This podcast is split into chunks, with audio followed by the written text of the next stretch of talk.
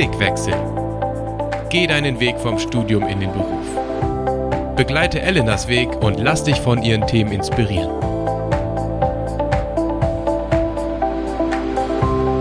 Hallo, das ist Blickwechsel Folge 23.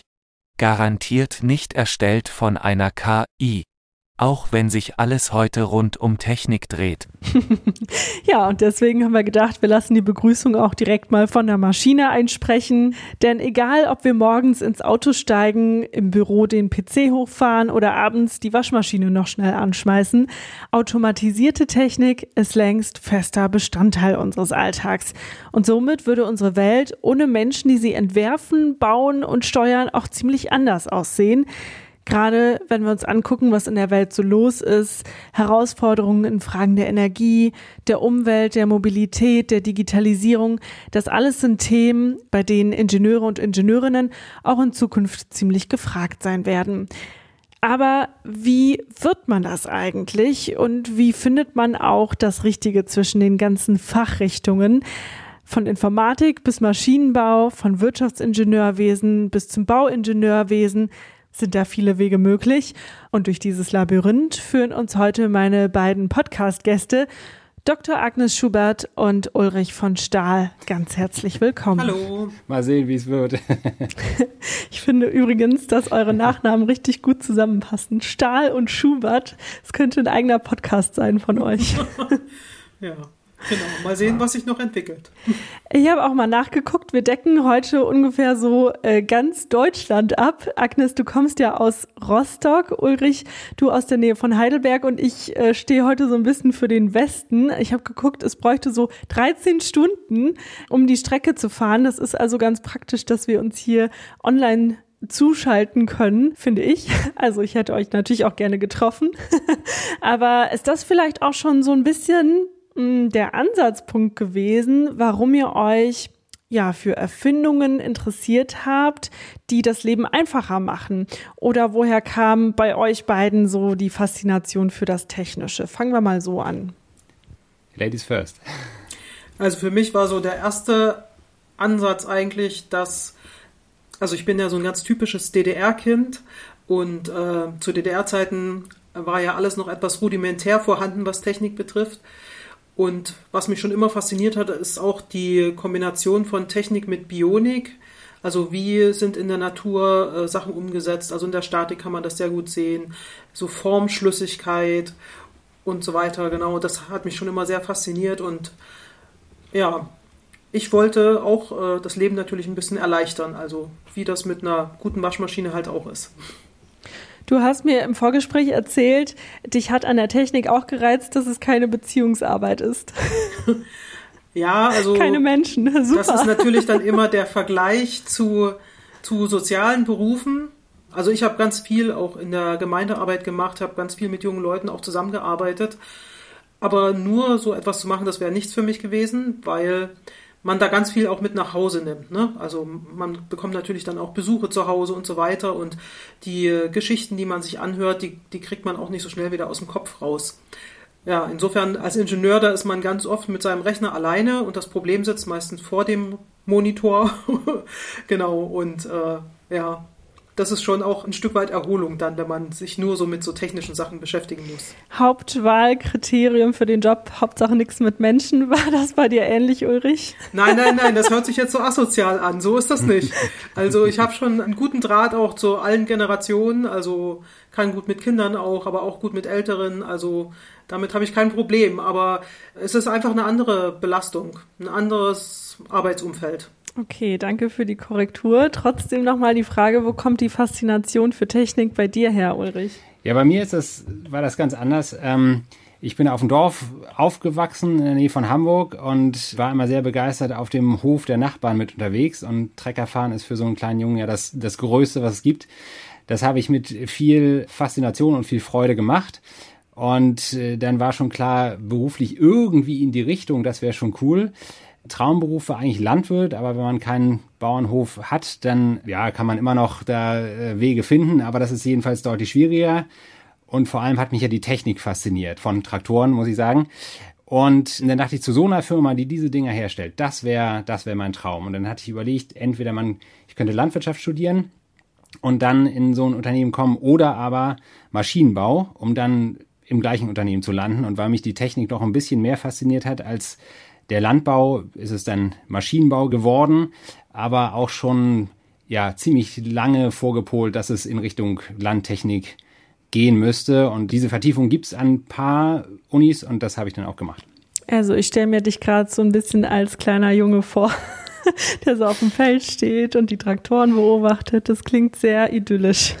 Ja, ich hatte, ich hatte, das habe ich tatsächlich, ich war noch ziemlich klein und ein Onkel, der sagte dann irgendwann zu mir, der musste mich dann abholen vom Feld, weil ich nicht über die Straße fahren durfte. Und der sagte dann, ja, aus der Ferne meint man, der Trecker würde von alleine fahren, weil dich sieht man nicht. Ja, und wir sind mit euren äh, Geschichten eigentlich auch schon beim Thema und plaudern ein bisschen aus dem Nähkästchen. Aus dem Nähkästchen. Was ich bei euch total spannend finde, ist, dass ihr beide Diplom-Ingenieure seid, aber ihr seid in zwei sehr unterschiedlichen und vielleicht auch nicht so direkt typischen Ingenieursbereichen gelandet. Allein daran sieht man ja, wie vielfältig auch dieser Beruf ist. Ich glaube, da könnt ihr heute noch mehr zu erzählen. Aber die erste Frage ist erstmal, ist Ingenieur, Ingenieurin sein für euch ein Traumjob oder ein Flop? Und warum? Wer will denn anfangen?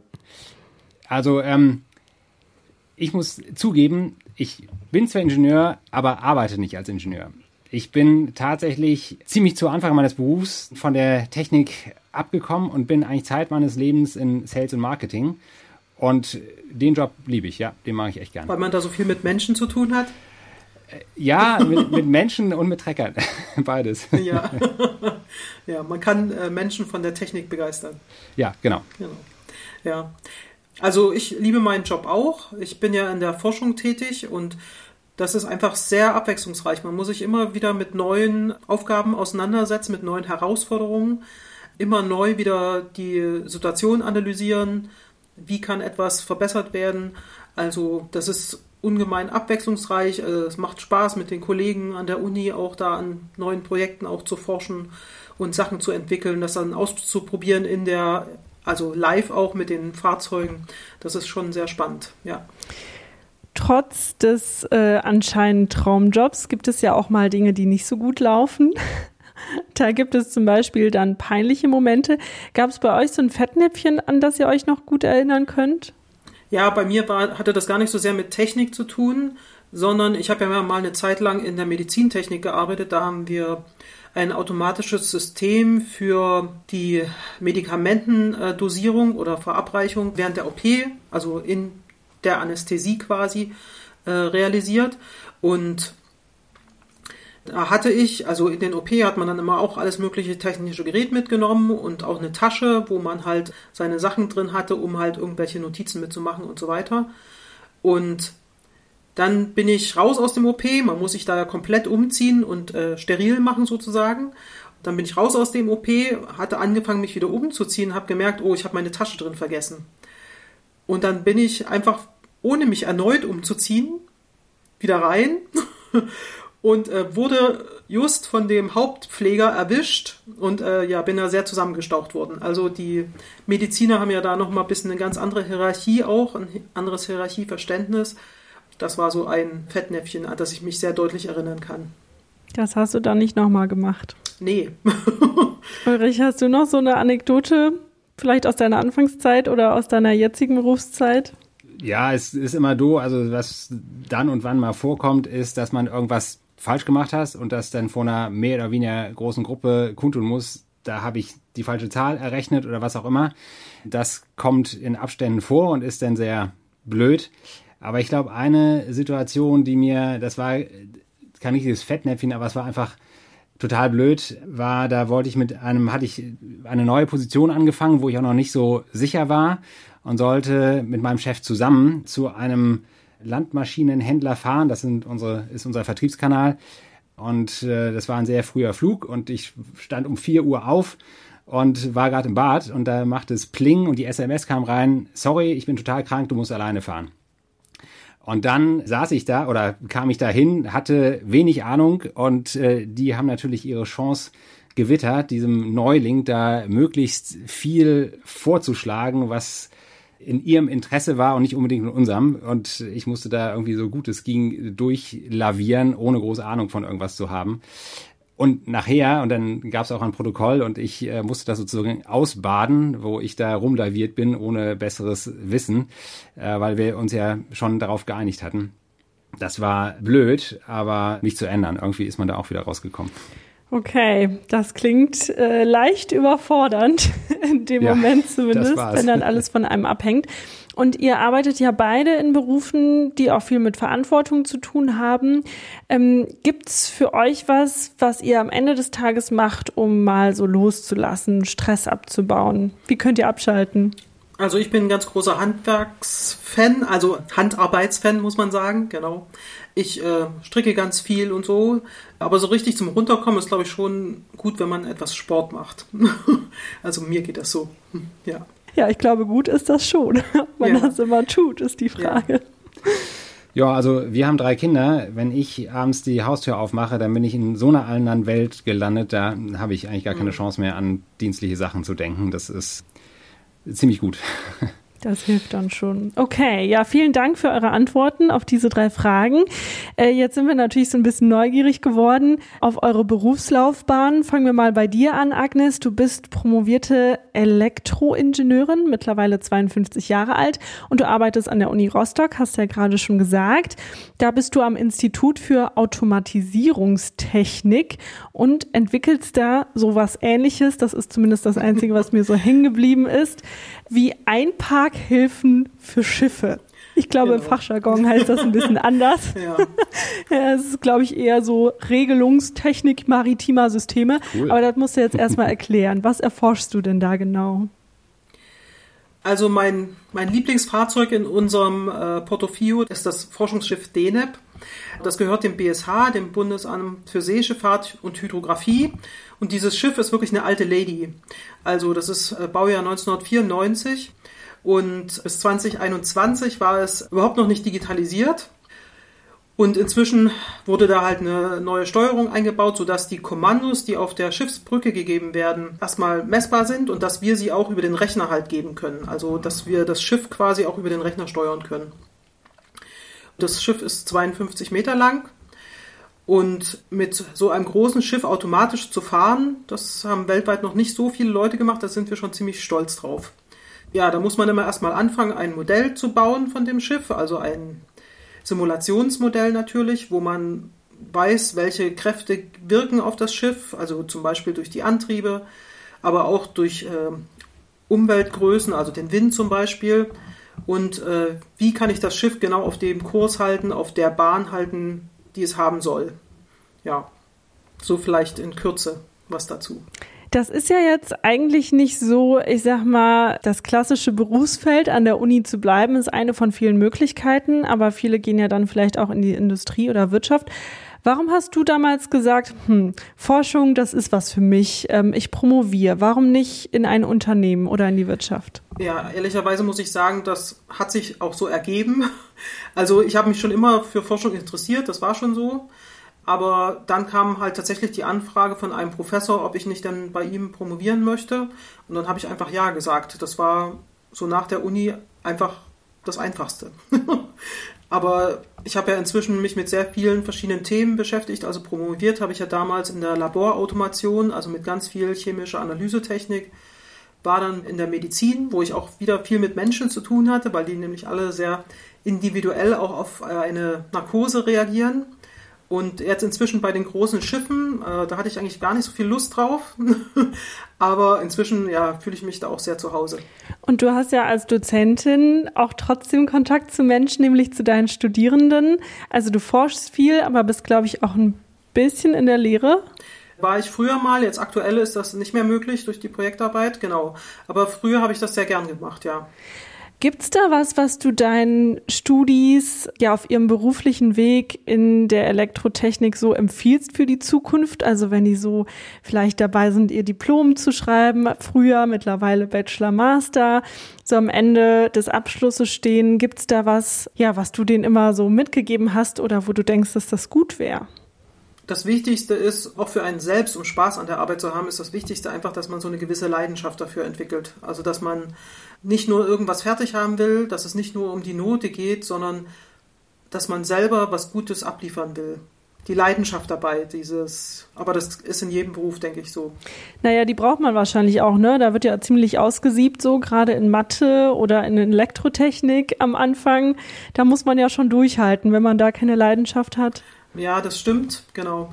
Es hieß mal, dass man eigentlich nur Elektroingenieur werden sollte, wenn man vorher schon der totale Bastler war. Das war ich nicht.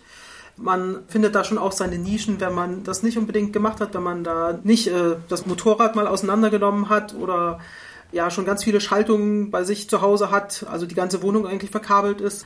Ja, es gibt da viele Anwendungsgebiete. Es geht ganz viel um systematisches Denken auch, dass man äh, einfach für sich den Prozess analysiert und dann ansetzt, wie man eine Lösung finden kann.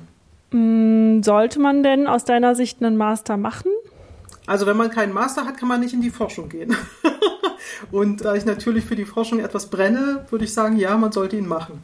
Okay, und wenn man jetzt nicht in die Forschung gehen will, sondern raus auf den Arbeitsmarkt? Es gibt das ja heute schon so duales Studium, dass man halt direkt mit einer Firma zusammen quasi schon äh, studiert und dann natürlich auch einen viel größeren Praxisbezug hat von Anfang an. Und wenn man da sein, sein Thema findet, was man gern macht, dann ist das auch durchaus berechtigt, einfach nur den Bachelor zu machen. Okay, also hängt so ein bisschen davon ab, was man will.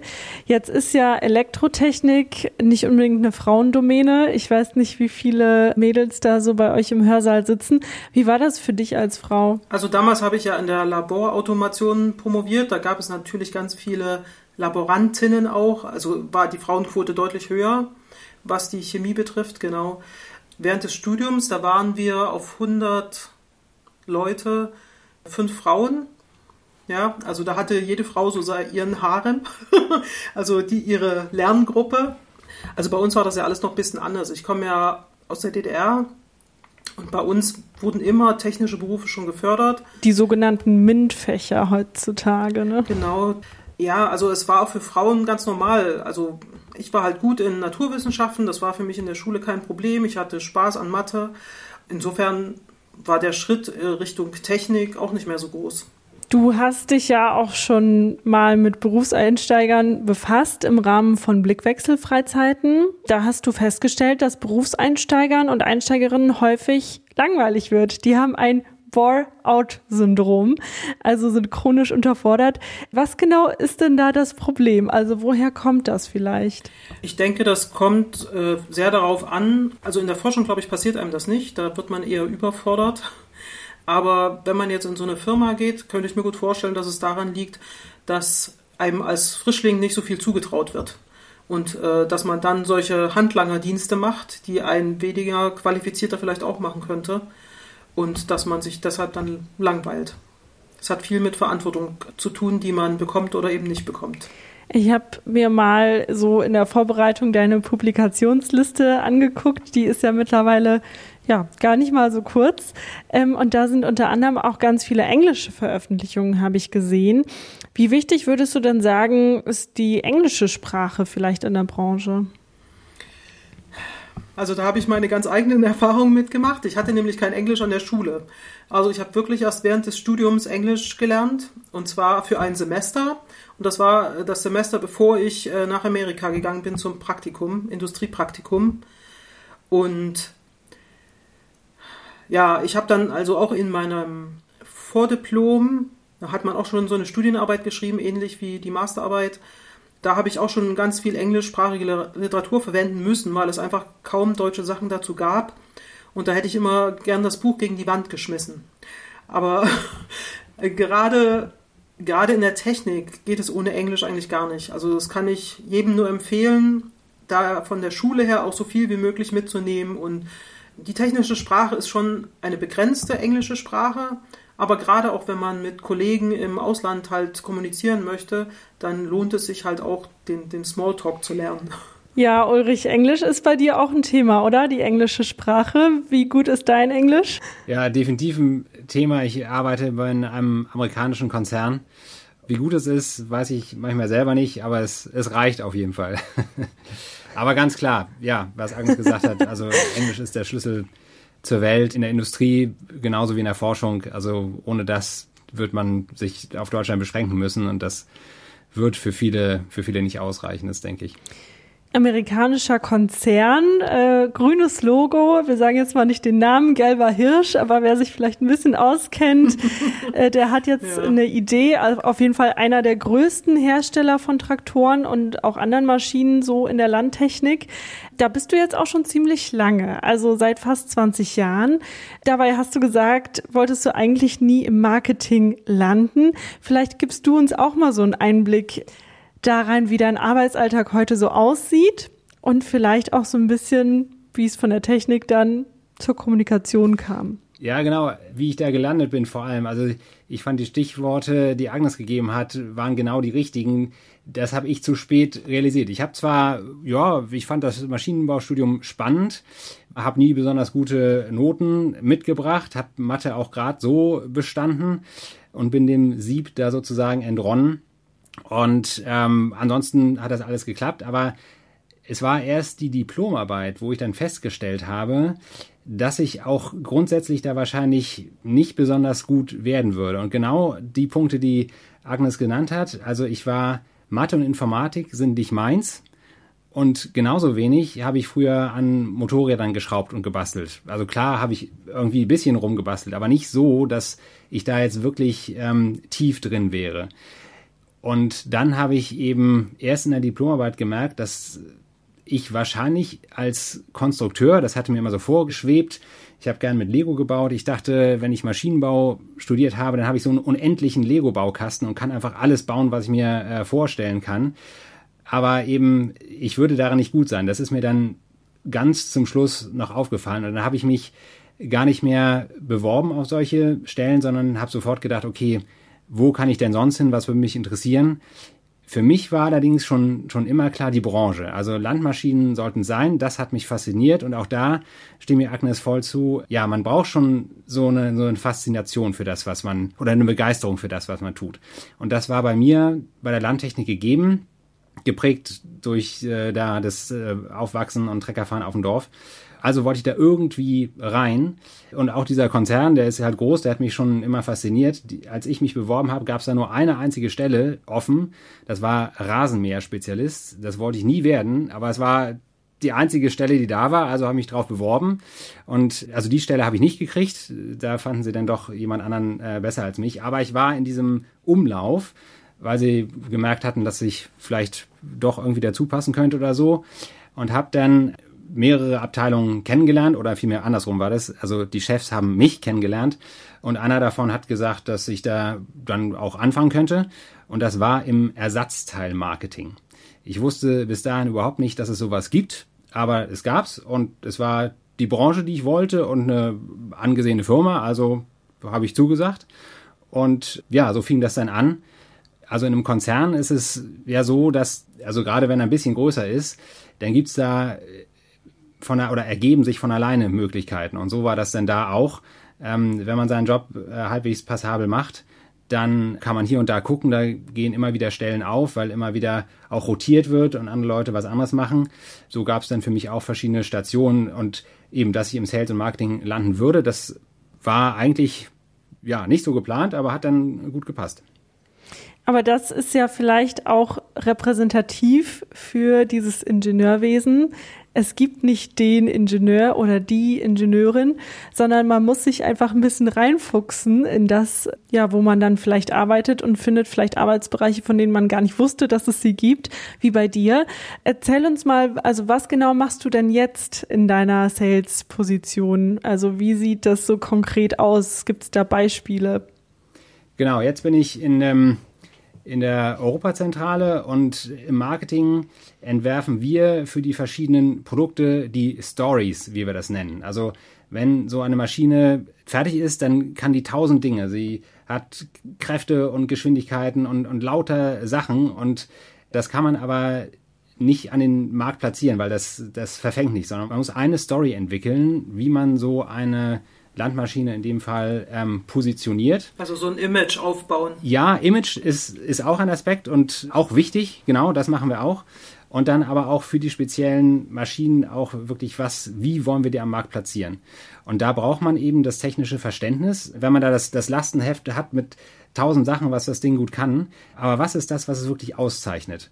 Und da muss man dann natürlich wissen, was können die anderen und was ist für den Kunden wichtig. Und ich glaube, gerade dieses Verständnis für den Kunden im Marketing ist das essentiell. Man muss halt wirklich wissen, was den umtreibt und dann versuchen, das, was man da hat, genau so zu erklären, dass der Kunde auch kapiert, dass es ihm helfen wird, sein Problem zu lösen. Und das machen wir dann. Ihr müsst ihm vermitteln, dass er es braucht. Genau, Genau, also ähm, gut, das ist jetzt der Landtechniks Investitionsgüter. Der hat vorher entschieden, ob er es braucht oder nicht. Also was aufschwatzen funktioniert ja sowieso nicht. Aber zumindest belegen, wie es ihm hilft, seine Probleme zu bewältigen. Und das Interessante ist, dass viele ähm, die Probleme wahrscheinlich gar nicht so genau artikulieren. Also man kann tausend Fragen stellen, aber ob das Problem damit wirklich exakt beschrieben ist, da, da muss man eben das von der eigenen Erfahrung dann auch zehren und genau dann belegen, warum das eigene Produkt das gut oder sogar auch besser kann als, als andere, die da auch zur Auswahl stehen. Bei uns im Grunde ist das ja so ähnlich. Ne? Also wenn wir auf der Brücke sind, dann hat natürlich trotzdem immer noch der Kapitän das letzte Wort. Und wir müssen immer Vertrauen zu unserem System aufbauen. Also wir müssen zum einen wissen, was er erwartet von uns, also was wir leisten an Sicherheit, was wir dann als nächstes tun, was der nächste Schritt ist. Also bei uns läuft dann immer so ein Motion Prediction mit, dass er einfach weiß, okay, das System wird jetzt in der nächsten Zeit das und das machen. Und das ist ganz wichtig, dass man, dass man die Menschen mitnimmt äh, in die Automation. Mhm. Ja, Vertrauen ist ein riesiges Thema. In dem Fall in die Technik, dass der Kapitän sein Kommando eurem Algorithmus anvertraut. Und jetzt bei Marketing und Verkauf ganz genau so. Das, das Vertrauen, dass der Kunde denkt, die Maschine wird das wirklich bringen. Also ist das Geld wert, und das ist ja oftmals sehr, sehr viel Geld, dass sie das wirklich verspricht. Genau, dieses Vertrauen ist ein sehr hohes Gut und sehr empfindlich, sehr leicht zerstörbar. Und gerade im, im Verkauf und Marketing ist ein, ein Gutteil der Arbeit besteht darin, dieses Vertrauen zu aufzubauen, ja. Finde ich stark, dass ihr beide so Probleme löst irgendwie. Das macht die Welt ja auch ein bisschen besser. Also zumindest hört es sich so an. Genau. Also da habe ich vielleicht auch eine Stärke gegenüber meinen Kollegen, nämlich dass die soziale Komponente halt immer mitschwingt, dass ich halt versuche auch, also mit Empathie einfach nachzuempfinden, was die Leute brauchen. Also die Nautiker sind ja unglaublich hoch ausgebildete Leute, also und müssen erst viele Jahre fahren, bevor sie äh, Kapitän werden können. Also da, da können wir mit unserer Ausbildung gar nicht mithalten. Und äh, sie kennen ihr Schiff in- und auswendig, sie wissen genau, wie es sich verhält. Und da sind wir immer nur die Statisten und äh, versuchen dann das ein bisschen mit einem geringen Prozentsatz nachzubilden, dieses System. Und wir versuchen uns dann natürlich immer weiter ranzutasten, dass es so genau wie möglich wird. Ihr arbeitet ja beide für, ich sag mal, namhafte Institutionen. Also Ulrich, du hast es gerade schon gesagt, eure Firma genießt irgendwie auch ein Ansehen, guten Ruf. Was würdet ihr sagen, war denn so rückblickend vielleicht auch entscheidend dafür, dass ihr da gelandet seid, wo ihr gelandet seid? Also vielleicht bei der Bewerbung oder du hast gerade beschrieben, dass es einfach wie so ein Mechanismus, Ulrich. Wenn man einmal drin ist, dann ist es wie eine Lawine, dann kommt das eine zum anderen. Aber so ganz am Anfang ist man ja noch nicht drin. Also wie kommt man denn da rein in diese Arbeitswelt? Wie baut man sich denn da auf? Es kennt einen ja vorher noch keiner. Keiner weiß ja, dass man da ist und dass man was drauf hat. Man weiß es ja selber vielleicht gar nicht. Ja, also da denke ich auch, also irgendwie muss man sich natürlich schon abheben von, von anderen Bewerbern. Und bei mir war das ganz klar durch die Praktika, die ich gemacht habe. Und das kann ich auch wirklich jedem in dem Fach empfehlen, Praktika ernst zu nehmen, gut zu planen und wenn möglich so viel wie es geht, wie man selber von seiner Zeit her einbauen kann. Das war, denke ich, so wie ich mich differenziert hatte. Ich habe damals in Dresden studiert. Wir hatten ein gesamtes Semester frei für ein Praktikum. Das hatte ich dazu Gelegenheit genommen, auch nach Amerika zu gehen. Und da habe ich auch wirklich, wie soll man sagen, einiges investiert oder darauf geachtet, dass mir das gelingen würde, weil ich hatte auch mitgekriegt, also in meinem Jahrgang hatte das ansonsten keiner vor oder vielleicht einer noch. Aber da wirklich zu zeigen, dass man eben offen ist für andere Kulturen, offen auch für Neues und so weiter. Und Amerika sowieso äh, ist ein faszinierendes Land. Und dann hatte ich noch bei einem, bei einer anderen Firma, die Diplomarbeit habe ich auch nicht an der Uni geschrieben, sondern bei einer Firma, auch um da noch so eine weitere Re Referenz zu haben. Und ich hatte auch noch ein bisschen mehr äh, Praktika gemacht.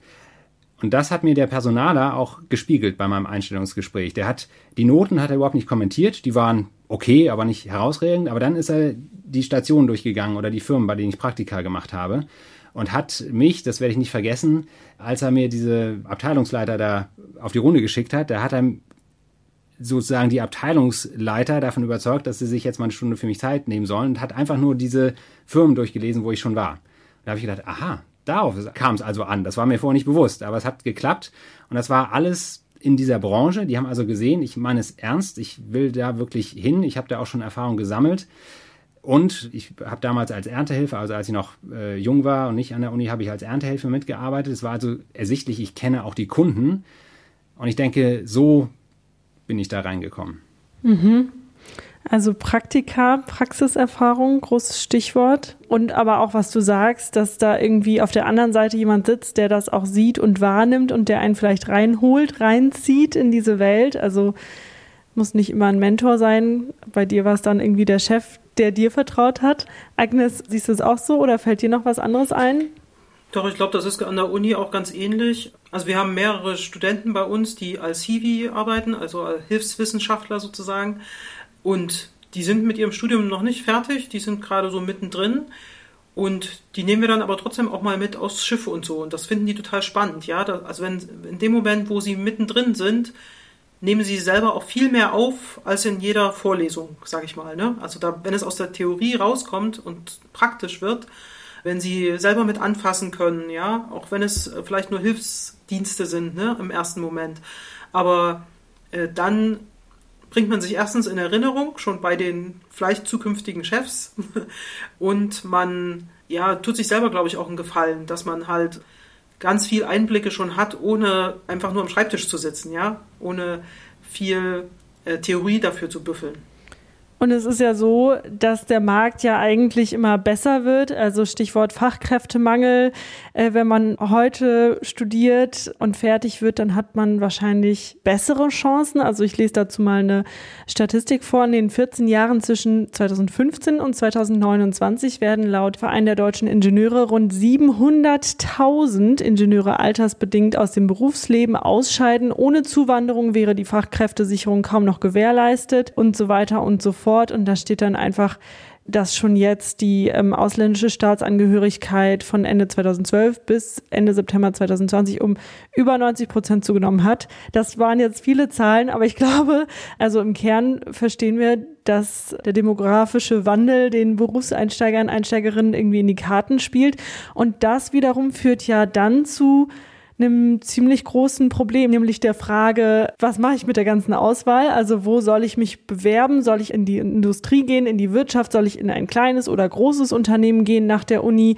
Soll ich in einen großen bekannten Laden gehen, wie du, Ulrich, oder erstmal bei einem No-Name-Laden anfangen? Also was wäre so vielleicht euer Tipp?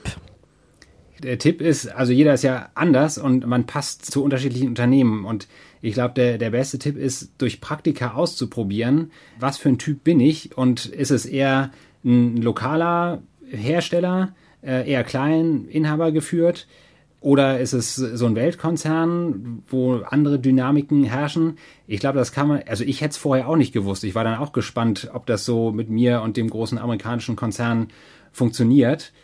Und es hat dann funktioniert, aber ähm, ich glaube, man kann das nur ausprobieren. Also ich hatte ein Praktikum auch bei so einem ganz kleinen Mittelständler äh, zwei Dörfer weiter gemacht und hatte auch erlebt, wie das da abgeht. Das fand ich auch nicht schlecht, aber genau, man kann es, glaube ich, nur ausprobieren. Bei je mehr Gelegenheiten, umso besser. Genau. Ein guter Kumpel von mir hat mal gesagt, nur ein fahrendes Auto kann gelenkt werden. Ne? Also wenn man er war steht, bestimmt auch Ingenieur, oder? ja, definitiv Maschinenbauer.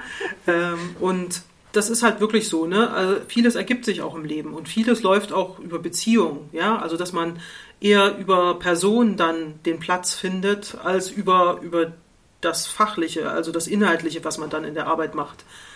Also ganz oft hat man ja, das hast du vorhin selbst auch gesagt, es gibt so eine Vielfalt, so eine Diversität auch, was Ingenieure machen heutzutage.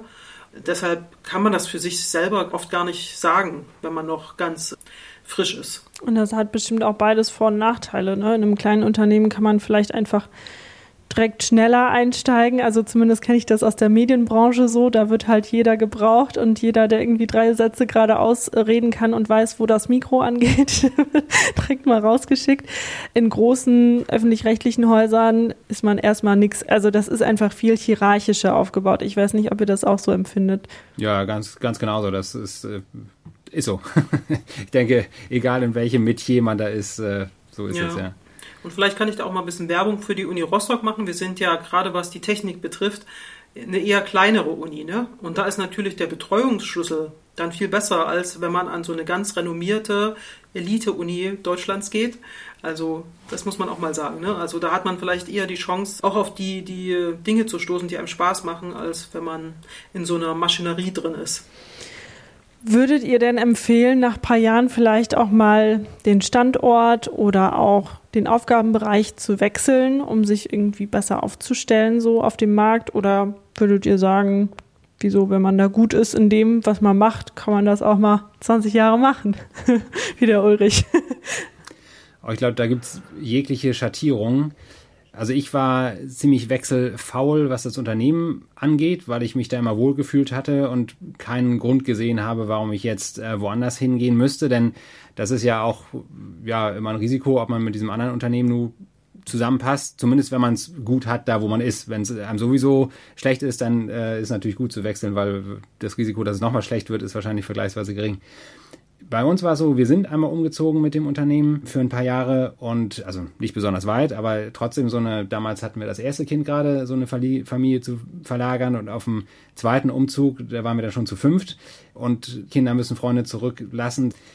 Das überlegt man sich schon zweimal, ob man es macht und jetzt würde ich es ehrlich gesagt auch vermeiden und steht auch nicht an. Aber das hat mir was gebracht. Die Erfahrung, die ich damals, ich war dann im Außendienst für fünf Jahre, den Job, den ich jetzt mache, könnte ich nicht machen, wenn ich die Erfahrung damals nicht gemacht hätte. Also hat sich das für mich beruflich sehr ausgezahlt. Geht natürlich nur, wenn der Partner und die Familie mitmacht, wenn man nicht alleine ist. In dem Fall ging es und äh, ich konnte profitieren. Es gibt Leute, die, die schaffen es, in Verantwortung zu kommen, auch mit wenig Umzügen. Und andere müssen sich, also ich kenne Freunde, die sind sogar zwischen Kontinenten umgezogen um Erfahrung zu sammeln, die sie, die sie jetzt natürlich beruflich wunderbar einbringen können. Da muss, glaube ich, jeder für sich entscheiden, welchen Preis er zahlen will. Und es das heißt auch nicht, dass wenn man das nicht macht, dass es dann schlecht läuft. Aber in meinem Fall war das eine Erfahrung, die mir jetzt ähm, sehr hilft. Ja, also ich glaube auch, dass es so ein bisschen so ein zweischneidiges Schwert ist. Ich habe viele Kollegen, die machen seit Jahrzehnten maritime Automatisierung. Die sind natürlich, also die haben so viel Know-how angesammelt, dass ihnen da keiner mehr was vormachen kann auf diesem Gebiet. Ich bin seit jetzt vielleicht zwölf Jahren dabei bei, auf diesem Thema. Habe vorher auch mich schon viel mit Assistenzsystemen beschäftigt für Automatisierungssysteme. Aber es ist trotzdem nochmal was anderes. Ich habe eine sehr breite Aufstellung, was so meine Einblicke in verschiedene Bereiche betrifft. Also wie gesagt, ich war ja erst in der chemischen Analytik, dann in der Medizin, direkt im OP mit und äh, es ging immer um Automatisierungstechnik, aber es ist sehr breit angelegt. Und deshalb gehe ich vielleicht heute auch an Dinge anders ran. Also auch äh, gerade die Kommunikation mit den äh, Nautikern und so weiter. Da bin ich vielleicht anders aufgestellt als meine Kollegen. Ich würde einfach sagen, ich habe auch innerhalb unseres Institutes für mich so eine Nische gefunden, was ich vielleicht am besten kann, wo andere Kollegen nicht so das gut können. Also ich glaube, so ist das immer, ne? dass nicht jeder alles gleich gut kann. Und äh, im Team ist es dann, glaube ich, wichtig, dass man einfach sich ergänzt auch und dass man den anderen auch stehen lassen kann mit dem, was er gut kann. Man merkt, ihr seid auf jeden Fall irgendwie angekommen, auch mit dem, was ihr macht. Ich würde gerne jetzt zum Schluss dieser Folge noch so ein bisschen auf ein nicht direkt berufliches Thema gucken. Und zwar seid ihr beide tätig oder ihr kommt beide aus einem sehr rationalen Umfeld, also naturwissenschaftlich, sehr aufgeklärt, alles folgt gewissen Gesetzen und einer gewissen Logik und alles lässt sich ausrechnen und bemessen. Bei dir, Agnes, kommt ja noch dazu, dass du im Osten aufgewachsen bist. Da ist man ja als Christ auch in der Diaspora oder als Christin, also in der Minderheit. Ja, welche Rolle würdet ihr sagen, spielt da vielleicht euer Glaube? Ihr engagiert euch ja beide in der ähm, Studierendenmission Deutschland. Und vielleicht an Agnes auch an dich so die Frage, in so einem Umfeld, wie wird man da überhaupt erstmal Christin? Fangen wir mal damit an. Oh, das ist eine ganz lange Geschichte. Tatsächlich bin ich äh, 1992 Christ geworden, also äh, relativ kurz nach der Wende. Und es hatte auch mit Beziehungen zu tun, nämlich äh, dass eine Familie, das waren Bekannte von meiner Oma, die haben mich aufgenommen, einfach weil ich äh, ganz kapitalistisch, konnte man sagen, im Westen einen, einen Ferienjob haben wollte weil äh, im Osten wurde gerade alles abgewickelt, da gab es keine Ferienjobs und wenn, dann hätte man viel, viel weniger Geld bekommen als im Westen. Genau, und die haben mich dann einfach aufgenommen wie ihr eigenes Kind fast. Und ich sage immer, dass ich halt über die Gastfreundschaft eigentlich Christ geworden bin. Ja, also ich war kurz nach der Wende dann sehr linksorientiert, also war so eine richtig rote Socke, würde man sagen, hier im Osten. Bin auf Demos gegangen und habe gegen den Golfkrieg demonstriert und so weiter, habe mich mit Rechten angelegt. Und das alles hat mir aber keine Antworten gegeben. Und Gott sagt uns einfach, du bist geliebt, wie du, wie du bist, komm einfach zu mir. Das, das hat mich umgehauen, einfach. Also Gottes Liebe, dass man sich da so fallen lassen kann, das war für mich das Größte. Und ohne meinen Glauben weiß ich auch nicht, ob ich bis hierher gekommen wäre. Also Tiefen kann man mit Glaube einfach auf jeden Fall besser durchstehen. Starke Geschichte. Also dann demnächst nochmal eine Folge vielleicht äh, über deine Biografie. ja. Aber genau, kommen wir nochmal vielleicht zu der zweiten Frage, welche Rolle der Glaube bei euch auch im Arbeitsumfeld spielt. Tut er das? Also ja, man kann das, denke ich, im Unternehmen nicht besonders offensiv machen, weil es da irritierend wirken würde. Man lässt ja das Persönliche zurück. Es kommt darauf an, dass das Team gut funktioniert und was Politik und persönliche Glaube und so weiter, das, das wird so wohl dosiert, wie es dann äh, gerade passt. Aber trotzdem kann man das ja an einigen Stellen anklingen lassen. Und das hatte bei mir zur Folge, äh, zum Beispiel, dass mich jemand darauf hin oder angesprochen hatte, ja, das hört sich ja so an, als könnte ich was mit Kirche und Glauben anfangen und sie hätten da einen Firmengebetskreis. Und so bin ich da dazugekommen und das auch, haben wir jetzt schon jahrelang und treffen uns zwar in kleiner Gruppe, aber doch wöchentlich. Ja, früher war es äh, in der Mittagspause, heute mit Zoom und Teams und so weiter ist es dann virtuell, weil wir an, an verschiedenen Orten sind und beten gemeinsam.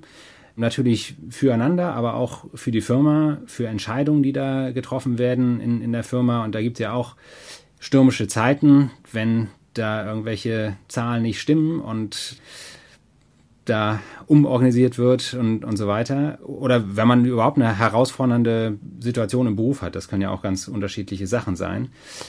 Und ähm, das ist echt schön, wenn man das mit Kollegen teilen kann. Wir, wir kommen aus unterschiedlichen Gemeinden, unterschiedlichen Hintergründen, können unsere auch beruflichen Probleme gemeinsam vor Gott bringen das ist eine, eine tolle Sache. Und insofern, genau, das irgendwie hat ja jeder von uns einmal raushängen lassen oder angedeutet, dass man irgendwie was mit Glaube am Hut hat.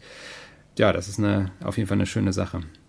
Und gibt es auch Reaktionen drauf, also von Kollegen, die das mal mitbekommen? Also was macht ihr da eigentlich? Oder Nee, wir, also wir sind da nicht, nicht besonders offensiv damit. Also okay. Also wir machen keine Aushänge und so weiter. Und äh, wenn wir uns treffen, dann ist der eine im Auto, der andere irgendwo im Homeoffice und die dritte vielleicht äh, tatsächlich im Büro, aber da, wo man natürlich in einem Raum, wo, wo sie allein ist. Ja, ich denke, das ist für mich der Grund, dass man das schon hier und da mal anklingen lässt, einfach um das Wasser zu testen. Springt da jemand drauf an? Wenn nicht, ist gut und wenn doch, ist, ist, ist auch gut. Also mhm. auch über LinkedIn, wenn man da was über die Gemeinde postet, sind genügend Kollegen, die das sehen und entweder, also 99 Prozent sagen nichts und einer sagt, ach, siehst du, mhm. du bist da in der Gemeinde aktiv, ist ja cool. Ja, sehr cool. Gibt es was auch bei euch eigentlich, Agnes? Ja, also wie du vorhin schon gesagt hast, bei uns ist so ein bisschen äh, Diaspora natürlich und ich bin selber ja auch erst nach der Wende zum Glauben gekommen. Aber die Kollegen von mir wissen das alle, dass ich Christ bin. Und wie, wie kam es? Darf ich mal fragen, wie, wie, woher wissen Sie das? Ja, also das, das hängt zum Beispiel damit zusammen, dass ich halt vorm Essen bete. also äh, nicht laut, einfach so still für mich. Und da fragen dann manche schon mal, schmeckt dir das Essen nicht? Oder genau. Also, äh, wo ich das dann einfach erkläre. Dann regelmäßig wird halt gefragt zu Pfingsten, ne? Was, was hat das da mit denn eigentlich auf sich? Was ist denn da passiert? Oder jetzt äh, mit Israel die ganze Geschichte auch, da kann ich schon auch einiges dazu sagen. Ich war halt äh, lange Zeit hier in, der, in Rostock auch an, in der Akademikerarbeit. Also wir haben so Hörsaalvorträge veranstaltet mit ziemlich renommierten Leuten auch. Und da habe ich dann halt auch Kollegen eingeladen dazu, ja. Also die waren dann auch mit da. Also und ich bin halt da auch immer so Frontfrau gewesen. Also habe die Moderation dann gemacht und so. Das bleibt einfach nicht aus. Also ich gehe sehr offen damit um. Und ich denke, auch gerade was den seelsorgerlichen Aspekt betrifft. Ne? Also bei uns ist es, glaube ich, ein bisschen anders als bei dir, Ulrich. Also wir haben immer so unsere Kaffeerunden morgens, ne, wo wir dann alle in unserer Teeküche stehen und äh, wo im Grunde jeder irgendwie so ein bisschen durch den Kakao gezogen wird auch, aber wo auch mal gesagt wird, äh, wie ihr habt ein Familienfest, äh, wie sind doch deine Familie und sowas, ja. Also wo äh, schon ein sehr großer Zusammenhalt ist, muss man einfach sagen. Also wo es gewachsen ist über die vielen Jahre, die ich jetzt inzwischen auch schon da bin. Ja, und wo, wo dann auch wirklich Leute, wenn sie so familiär vielleicht auch Probleme haben, auch, auch halt zu mir kommen und sich da mal ausheulen im übertragenen Sinne. Cool. Und aber da gibt es jetzt keinen Konflikt zu dir als Lehrperson, die unabhängig wissenschaftlich forscht. Also weil du ja auch in der Lehre bist oder warst. Ja, das ist vielleicht wieder der Vorteil, nicht wahr? Also wenn man, wenn man Lehrer ist, da muss man ja ganz vorsichtig sein, was sagt man und was sagt man nicht. Also wenn man mit Menschen zu tun hat, ne? Aber von der Technik kann ich auch so reden. Also ich, ich sehe da überhaupt keinen Konflikt zwischen, zwischen Wissenschaft und Glaube. Ja, richtig cool. Also ich finde es Hammer vor allen Dingen, weil ich auch merke, wenn man das so sehr zurückhält, man ja selber vielleicht auch im Glauben ein bisschen austrocknet. Und wenn man versucht, das so ein bisschen zu integrieren in den Arbeitsalltag, oder ich weiß nicht, ob es einem manchmal gelingt, aber das verändert schon auch so den Arbeitsalltag für einen selbst und es hält einen auch selber wach, so geistlich meine ich. Also, dass man nicht so answitcht und ausswitcht, weißt du, dass man halt so die gleiche Person ist, egal ob man auf Arbeit ist oder in der Gemeinde. Ja, auch so funktioniert ja Authentizität.